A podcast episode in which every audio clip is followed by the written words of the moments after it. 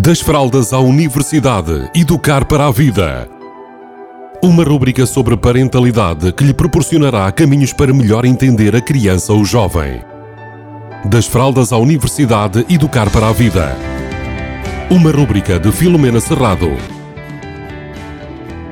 Hoje vamos falar da importância de nós ensinarmos as nossas crianças a gerir as emoções, a perceber qual é a informação que aquela emoção que está a acontecer naquele momento lhe está a dar e de alguma forma a dar-lhe a informação sobre como gerir uma emoção na dose certa e com a intensidade mais certa. É claro que isto é difícil de medir, no entanto, nós conseguimos perceber quando é que às vezes estamos a dar muita importância a determinada emoção e a determinado assunto, ou quando é que nós já devíamos ter deixado ir.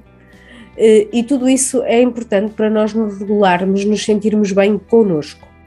Então vamos aqui a um, um exemplo prático e eu vou falar de emoções de dor, porque as emoções de bem-estar, alegria, entusiasmo, hum, tranquilidade, serenidade, são emoções normalmente fáceis de gerir, em que nós tranquilamente passamos por elas. No entanto, se nós estivermos a falar de frustração, de raiva, de ódio, de nojo, luto, outras emoções eh, mais desagradáveis, ou seja, que nos causam dor, aí sim nós precisamos de, às vezes, compreendê-las, consciencializá-las e saber tirar a informação necessária. Então vamos aqui perceber. Por exemplo, quando uma criança parte um brinquedo que ela adorava, ou um boneco que se estraga, que a criança adorava, às vezes até aqueles bonequinhos de dormir, que são tipo a companhia, há ali uma emoção que provavelmente associada a esta perda que se chama tristeza. A emoção tristeza está muito associada ao luto. Nós normalmente usamos a palavra luto como sendo algo para fazer o luto de alguma pessoa, mas nós, quando perdemos algo, nós também estamos a fazer o luto daquela perda, ou seja, o luto aparece quando nós temos uma perda. Para uma criança, perder, por exemplo, o bonequinho de estimação pode ser uma grande perda. E a maioria dos pais, hum, com muito boas intenções, até porque os pais e as pessoas que gostam desta criança eh, querem tirá-la daquele estado emocional o mais rapidamente possível para que ela se sinta melhor e não tenha que estar uh, a viver esse estado durante muito tempo.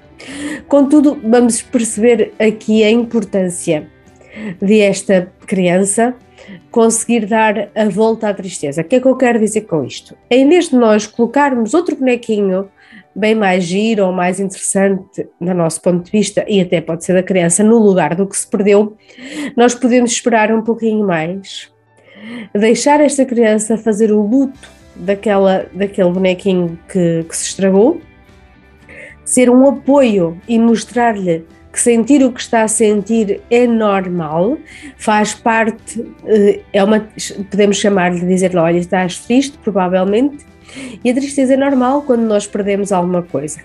Mas tu és capaz de superar a tristeza. Eu estou aqui para te ajudar a conseguir, para tu conseguires passar por isso e daqui a algum tempo isso já tem menos importância, fica mais leve.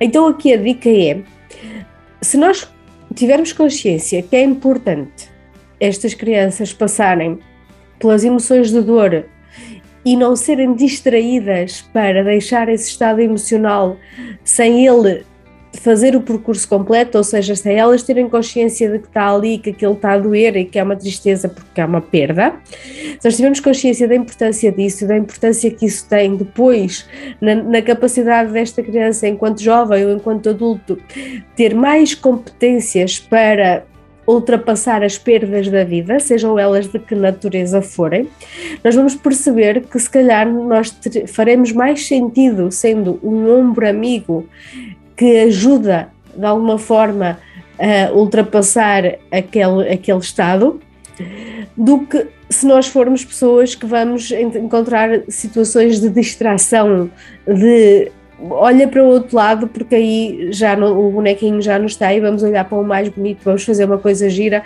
para tu te esqueceres que o bonequinho já não existe mais. É importante que este luto seja feito e que não seja por distração ou por, hum, digamos, uma, uma necessidade enorme de tirar aquela criança daquele estado. Lembrem-se, se possível, das vantagens de deixar que esta tristeza de alguma forma faça um circuito dentro da criança para ela aprender. O que é que nós podemos fazer? Nós podemos estar lá, apoiar, mostrar que é normal acontecer aquilo. Um, evitar aqueles discursos de não fiques triste, era só o teu bonequinho, mas há aqui outro.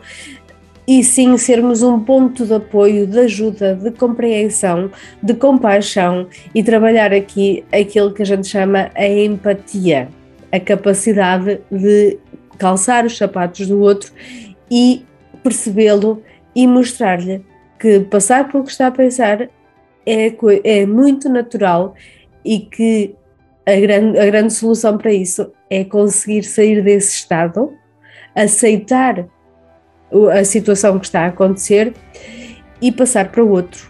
Então, nós estamos a ajudar a que esta criança consiga percepcionar, consiga encontrar habilidades para, neste caso, lidar com a tristeza e emoções desagradáveis.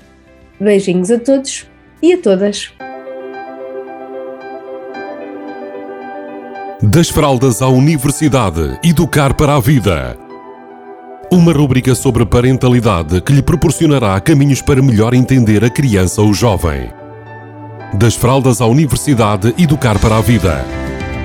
Uma rúbrica de Filomena Serrado.